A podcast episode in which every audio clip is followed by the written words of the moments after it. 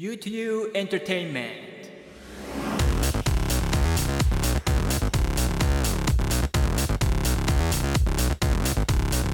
皆さんこんにちは U2U Entertainment. パーソナリティの U 勧誘ですこの番組では日本で暮らしながらも幼稚園から高校までインターナショナルスクールに通い現在も米軍基地内の大学に通っている私 U 勧誘がリスナーのあなた同じく英語で U に時には海外のそして時には日本の音楽や映画などのエンタメ情報をお伝えしていきます。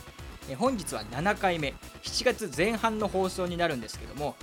いやー相変わらずここのとこ毎日悲しいニュースしか聞かないですね、まあ、コロナはもちろんなんですけどそれに輪をかけてあの九州なんかでは豪雨の影響で土砂崩れが起こったり川が氾濫したりとかしていろんな水害が発生してとんでもないことになってますよね。僕の実家も九州の佐賀なんですけど、まあ、ありがたいことにねうちは大丈夫でしたただ、えー、こんな状況の中でですね国は景気回復のために GoTo キャンペーン推奨してますけど、まあ、僕としては正直今はコロナのねこの感染拡大防止とこの令和2年7月豪雨で被害に遭った地域の復興にま全力を注いでほしいなと思いますね。まあ、あのコロナの感染が1桁の県でそこに住んでる人たちが同じく感染者が1桁の県に移動したり旅行に行ったりっていうのは全然いいと思うんですけど、まあね、毎日あの半端じゃない数の感染者が出てるあの東京なんかにねやっぱ住んでる人たちは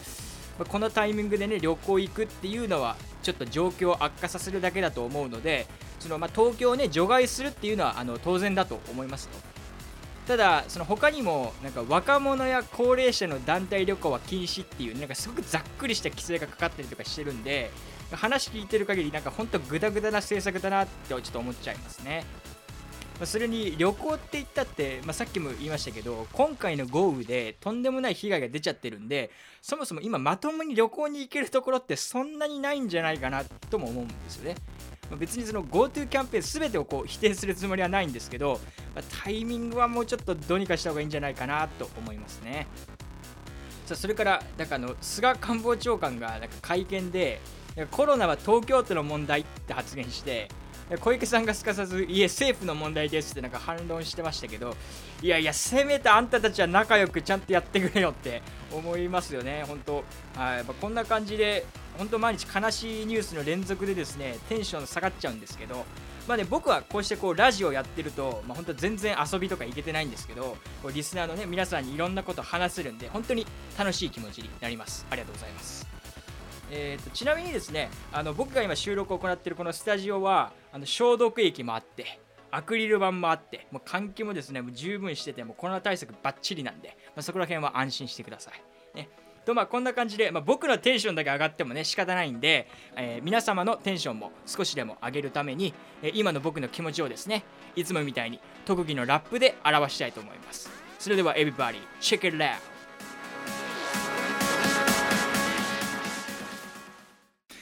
A more than a year has passed since it became 令和池袋暴走事故に京アニ放火コロナと豪雨で大量の犠牲者マジで大事件連発で令和半端ねえな人々が美しく心寄せ合うそんでもって文化が生まれ育つこれが令和の意味らしいなでも現実は真逆で悲しいなみんなストレス溜まって誹謗中傷。挙句の果てには行かれた行動。報道って言いたいが政府は進める GoTo キャンペーン。こんなもんコロナをばらまくワンウェイ。もういっそのこと漢字を変えたらどうだ例を冷たいの方に変えるってことだ。冷たい和でも読み方は令和。こっちの方が状況的にはしっくりくるわ。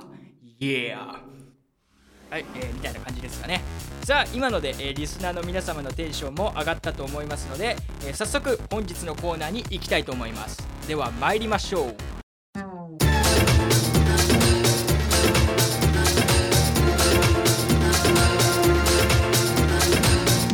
ラディキャスネット。Pick Up Artist さあこのコーナーではですね私ゆうかんゆうが日本または海外のアーティストを1名取り上げて皆様にご紹介していくコーナーです。コーナーの終盤にはですね楽曲も紹介していきますのでこの放送を聞いて興味が湧いた場合はぜひチェックしてみてください。さあそして今回ご紹介させていただくアーティストはですねニュージーランドのラッパーデイビッド・ダラスです、彼は1982年8月28日生まれで現在37歳なんですけど彼はこれまでに母国ニュージーランドで敬意のある音楽賞ニュージ New Zealand Music Awards を4度そして Pacific Music Awards を2012年に受賞していてニュージーランドではすごく名の知れたラッパーなんです。それに彼はですね音源だけではなくて、フリースタイルや MC バトルもめちゃくちゃ上手でですね2003年には彼の地元オークランドで開催された、えー MC バトルの大会で優勝するほどの実力者なんですでまあ彼はですね2001年から活動してるんですけどももともとは、えー DJ4130 ことですねニック・マクラーレンっていう人とフロントラインっていうユニットをあの組んでたんですよちなみにその時はデイビッド・ダラスではなくて、えーコンサイという名前で活動してました。そして彼の、えー当時の相方、ニック・マクラーレンもですね、えー2000年度の、えーオークランド ITF チャンピオンシップスという、これあの、オークランドのですね、DJ のスキルを競う大会で優勝してるんです。まあ、簡単に言うと、僕がこのあのラジオの第3回目の放送で紹介した Creepy Nuts に近い存在ですよね。あのちなみにこの DJ のスキルを競う大会とかあの MC バトルの大会についてなんかよくわからないなと思った方はですねぜひ今僕が言った第3回目の放送を聞いてみてください。あのこれらの大会についてはですねその回で詳しく解説しております。でまあフロントラインの話に戻るんですけども彼らはですね2004年に What You Expect そして2005年に Borrowed Time というアルバムを出すんですけど特にこの2作目の Borrowed Time がですねニュージーランドですごく売れたんですよ。実際フロントラインとしてもですねこのアルバムを通してこのあのベストヒップホップアーバンアルバム部門でですね2006年度のこのニュージーランドミュージックアワーズを受賞しております。でこのアルバムだと僕は特にですね What Was You Thinking っていう曲が好きなんですよ、えーどんな曲かというとですねちょっとこんな感じです。What you thinking? You thinking we did it though, eh? What what you thinking? We did it. Hear what you go say. What what you thinking? You thinking there was a no way. We take over as soon as you give the okay. Fuck what you heard. From the head you open up with something absurd. Get you huffing puffing trying to come up with words describing how my rhyme is like you're nothing you heard. えみたいな感じです、えーこの曲はですねフローが気持ちいいんですよね それに、えー No A, Go Say, No Way, OK という風にですねしっかりライムも意識しておりますそしてこの曲に関してはですねいつもみたいなね YouTube リンクを番組概要欄に貼っておきますので、えー後でチェックしてみてくださいちなみにですね、Spotify で、えーこのラジオをお聞きの方はですね、もう Spotify の中でこの What Was You Thinking 聞けますので、ぜひ検索してみてください。でまあそんな感じでですねアルバムが売れて今後の活動に注目が集まっていたフロントラインなんですけどもなんとこの Borrowed Time 以降一切作品がリリースされなかったんですよ。あの2年経っても1曲も発売されませんでしたしその2006年まではねライブあのライブ活動とかしてたんですけどそれ以降は全く音沙汰なかったのでさすがに世間からの注目っていうのもなくなっちゃってたんですね。ただ、えー、Borrowed Time の発売から3年経った2008年にですね、デイビッド・ダラスはコンサイというステージネームではなく、本名デイビッド・ダラス、ね、として、えーソロアーティスト、ソロラッパーとして音楽シーンに戻ってきます。そして現在までにですね、4枚のアルバムをリリースしてるんですけども、彼のソロアーティストとしての活躍に関してはですね、もう冒頭でお伝えした通りです。えーそれではですね、デイビッド・ダラスのプロフィールと、まあ、経歴の紹介はこのくらいにして、続いてはですね、なんで僕が今回彼を取り上げようと思ったのかについて話していこうと思います。えーその前に一旦ブレイクです。U2U Entertainment ここからはですね、えーなんで僕が今回 David Dallas を取り上げようと思ったのかについて話していこうと思います。ただその前にですね僕が、えー今日のオープニングトークで最近悲しいニュースしかないって言ったじゃないですか。実はですね日本のヒップホップ業界にとってもすごく悲しいニュースが最近あったんですよ。これもですねあの僕が Creepy Nuts について取り上げた第3回目の放送で触れたんですけどもあのテレビ朝日とか ABEMATV でですねフリースタイルダンジョンという MC バトルの番組が放送されていたんです。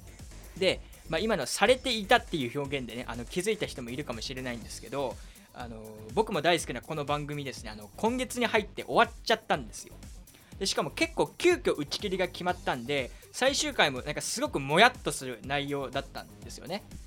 でところでですねあのもしフリースタイル男女のことをご存知じゃない場合は、まあ、今日の放送で、まあ、何回か言ってますけどもあのぜひ第3回目の、ね、放送を、ね、聞いてみてください。でまあこれ番組終了の理由っていうのがあの菅 AK 神、まあ、通称菅さんっていうラッパーがいるんですけども彼はのフリースタイルダンジョンで初代モンスターを務めましてあのモンスターが3代目になってからはその審査員バトルを審査する審査員として番組に出演していたんです。ところがですね今年5月に彼あの大麻とあと覚醒覚醒剤所持であの逮捕されちゃったんですよ。でそのやっぱテレビ局としてはやっぱ番組から逮捕者が出るっていうのは非常にまずいんですね。でまあ中にはそのだったら菅さんの代わりに誰か別の人をね入れればよくないっていう、まあ、意見もあると思うんですけどあの実はですねフリースタイルダンジョンでは僕が知ってるだけでもですね菅さんの前に2度逮捕者が出てるんですね。1人目は宇治っていうラッパーでこの宇治さんはもともと番組の進行役をやってたんですけども2018年にですね彼も大麻所持で逮捕されております。そしてあの2人目はですねサイモン・ジャップというラッパーなんですけどこのサイモン・ジャップさんはですねゲストやチャレンジャーとして何度も番組に出演してたんですが、2019年にですね彼は暴力事件を起こして逮捕されております、こんな感じでですねここ数年毎年番組から逮捕者が出ている状況なのでやっぱその番組をね続けるのはね無理だと判断されてしまったそうです。で一応ね後番組としてあのフリースタイルティーチャーっていうのが今度始まったんですけどこれはラップ素人の芸能人たちがこのプロのラッパーから1ヶ月ラップを教わって最終的にはこうバトルするっていう内容なんですよ。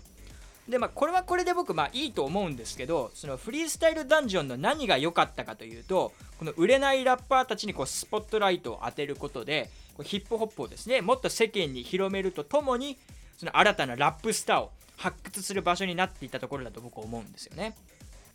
まあ実際地上波で毎週ヒップホップを取り上げてる番組なんてこれしかなかったですからね僕が知る限り。だからやっぱりそれがなくなったなくなってしまったっていうのがすごく残念です。でまあ、僕としては視聴率とかは全然高かったですしその放送後にはですね SNS とかでも話題になってたのでコンテンツとしては非常にまだ需要はあると思うんですよ。なのでもうこのコロナがね収束して収束したらまたこう観客も入れると思うのでぜひまたね復活してほしいなと思ってますそれかまあせめてですねこの ABEMATV のみであの放送されてた年末年始の特番くらいは、まあ、引き続き続けてほしいなと思ってますそれでですねこの今回紹介しているデイビッド・ダラスなんですけども実は彼は彼でですね独自にその才能はあるけど知名度がないラッパーたちを支援するプロジェクトを立ち上げた人なんです。えー、あの皆さんレッドブルってご存知ですよね？あの飲み物のやつです。あの実はレッドブルの会社っていろんなスポーツや音楽のイベントを開催したりスポンサーになったりしてるんですよ。それでそんなレッドブルとですねこのデイビッド・ダラスが協力して64 Bars というプロジェクトを、2015年に立ち上げたんです。これもともとはですねデイビッド・ダラスが地元オックランドでもっとヒップホップを広めたい。そしてまだ日の目を見ないラッパーたちに成功するチャンスを与えたいという思いで始めた企画なんです、まあ、そこはフリースタイルダンジョンと同じですよね。ただこれ内容としてはそのデイビッド・ダラスが自分がすごくあの自分がすごいと思うラッパーたちを地元オックランドにあるこのレッドブルのですね音楽スタジオに集めてこの一流の DJ トラックメーカーたちの協力のもとですねラッパーが1人ずつ小さいブースに入って64小節のラップを披露するというものなんです、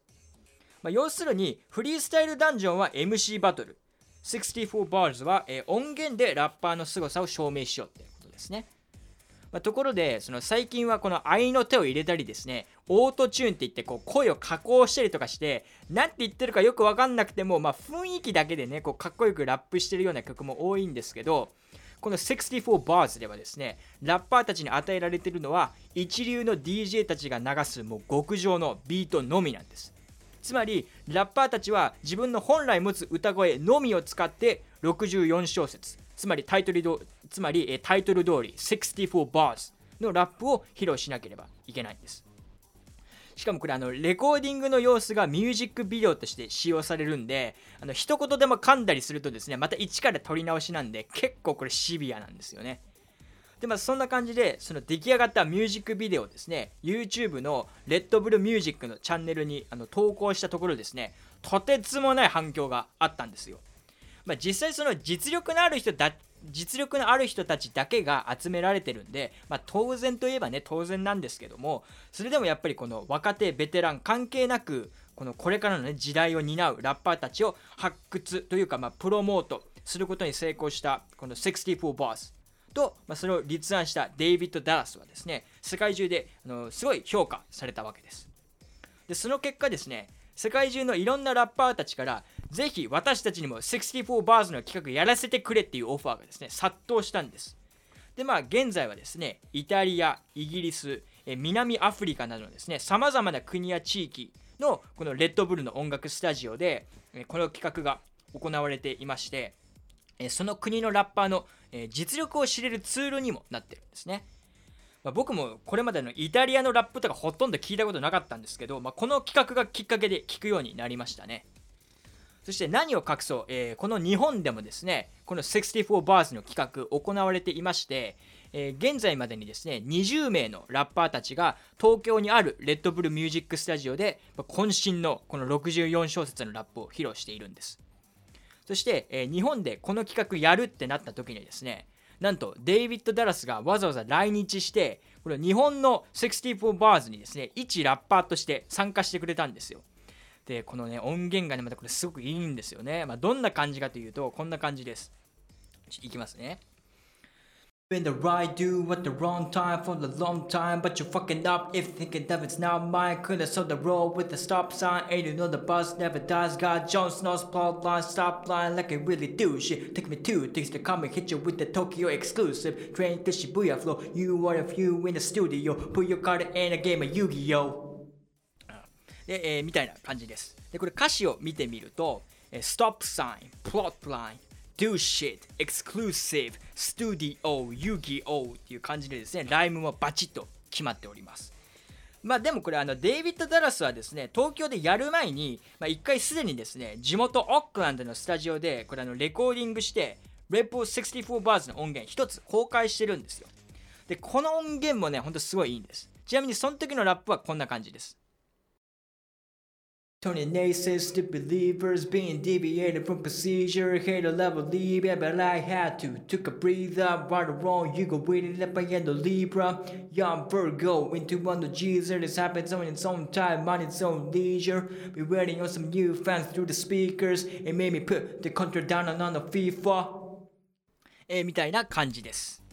え、それにしてもこのデイビッド・ダラスのラップってほんとフローが心地いいんで聴いてると落ち着くというかこう穏やかな気持ちになるんですよね。このねラップはあんまり聞かない人とかだとラップってこう「ヨーヨー」って言ってこうね圧をかけるというかこうあのガツガツしてて聴いてると疲れるっていう人が結構いるんですよ。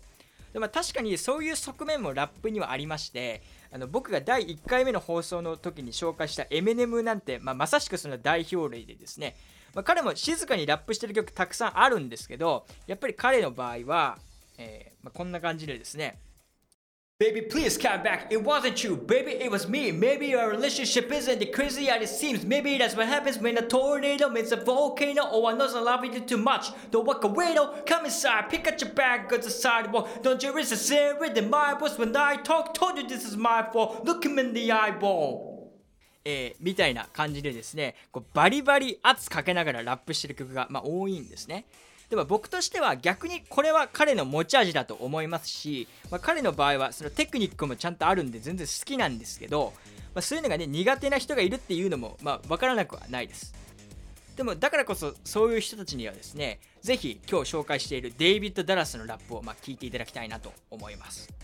まあ、彼のスタイルはメローラップとか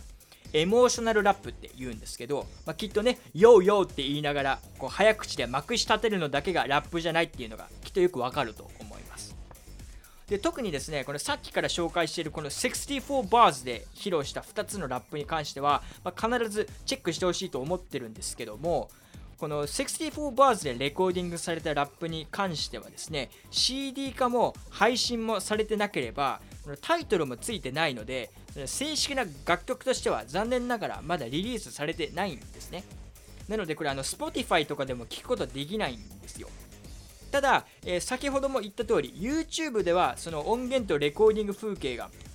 合わさったミュージックビデオが公開されてますので、え今回はそちらの YouTube リンクを番組概要欄に貼っておきます。なのであの Spotify や iTunes などですね番組概要欄がないプラットフォームでこのラジオをお聴きの方はラジキャスかヒマラヤヒマラヤ FM でですね僕の番組にアクセスしていただけると、まあ、各放送に概要欄ありますので今回の放送の概要欄からですねこの2つの音源の YouTube リンクを見つけて聞いてみてください。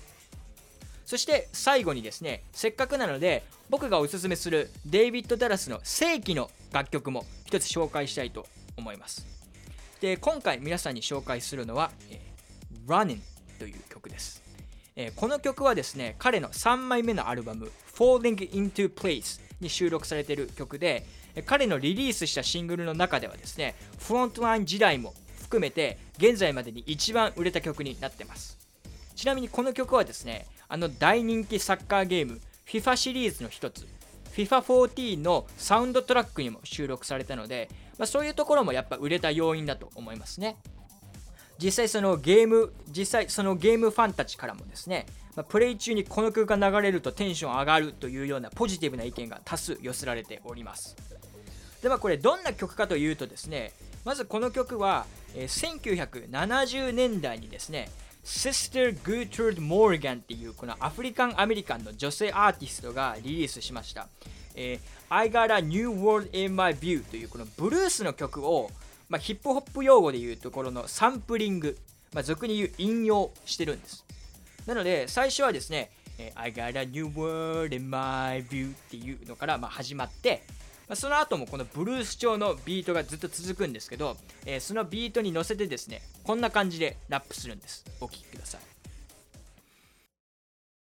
They ain't got no muscle, no hustle, no backbone and stand alone, they're tripping. Just saying, I'm definitely hanging on the coattails of the next man. Passport in my left hand, thinking that you got next tech. Hope you honey your breath band, cause out here, I'm hungry. I don't play around and trust me, and hexing my drive since my harness fake got rusty. えー、みたいな感じです。で、サビになるとですね、こんな感じになります。Get it while I'm living. All I ever hear's the clock tick, tick, ticking. So about my business, I'm running, I'm running, I'm running with it now. They don't wanna give it up, we gon' make it out. ねえー、みたいな感じになります。で、この曲もですね、えー、本当例に漏れず、フローが素晴らしいんですよ。それで、この曲ではですね、その心地いいフローを生み出すのに一役買っているのがですね、韻の踏み方なんです。これ典型的なラップだとこの2つの小説の終わりの言葉同士、まあ、ラッパーとかはねよくケツって言い方するんですけどとにかくそのケツで韻を踏むまたはライムさせることが多いんですね例えば僕が今日冒頭でやったあのラップだとコロナと豪雨で大量の犠牲者でまず1小節そしてその後のマジで大事件連発で例は半端ないな。でまたまた1小節。でこれで合計2小節になります。でこの2つの小説合わせた時にですね1小節目の最後が犠牲者。そして2小節目の最後が半端ないな。って感じで最後が ER で終わるように韻を踏む。もしくはまあこれライムを成立させてるわけです、まあ、これがいわば一般的な曲のライムのま仕組みなんですけどこの Running の場合はですねまず1小節目が Then got no muscle no hustle そして2小節目が No backbone, I stand alone って感じなんですけども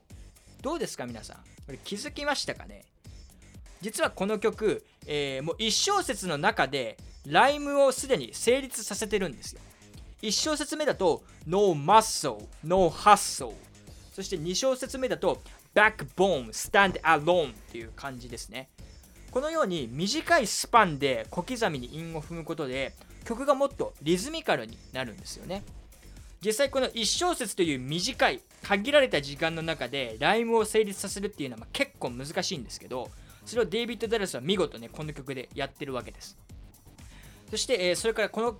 曲のタイトルの Running ではですね、まあ、どんなことがあっても、まあ、前に向かって走り続けていくぞっていうねメッセージが込められておりまして、まあ、聞くと本当にね元気な気持ちになれる一曲ですさあそしてですねそろそろエンディングの時間が迫ってきてるんですけども、まあ、僕が今紹介したこの Running の、え、YouTube リンクもですね番組概要欄に貼っておくのでぜひ見てみてくださいえー、これに関してはですね、Spotify でも聞くことができますので、えー、ご安心ください。以上、ピックアップアーティストのコーナーでした。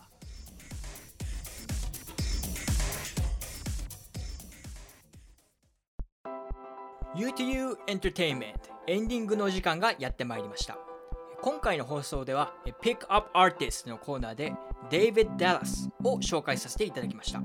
え繰り返し言いますが僕がおすすめした楽曲 Running はですね当番組の概要欄に貼ってある YouTube リンクをクリックしていただけると聞くことができますのでぜひ聴いてみてください。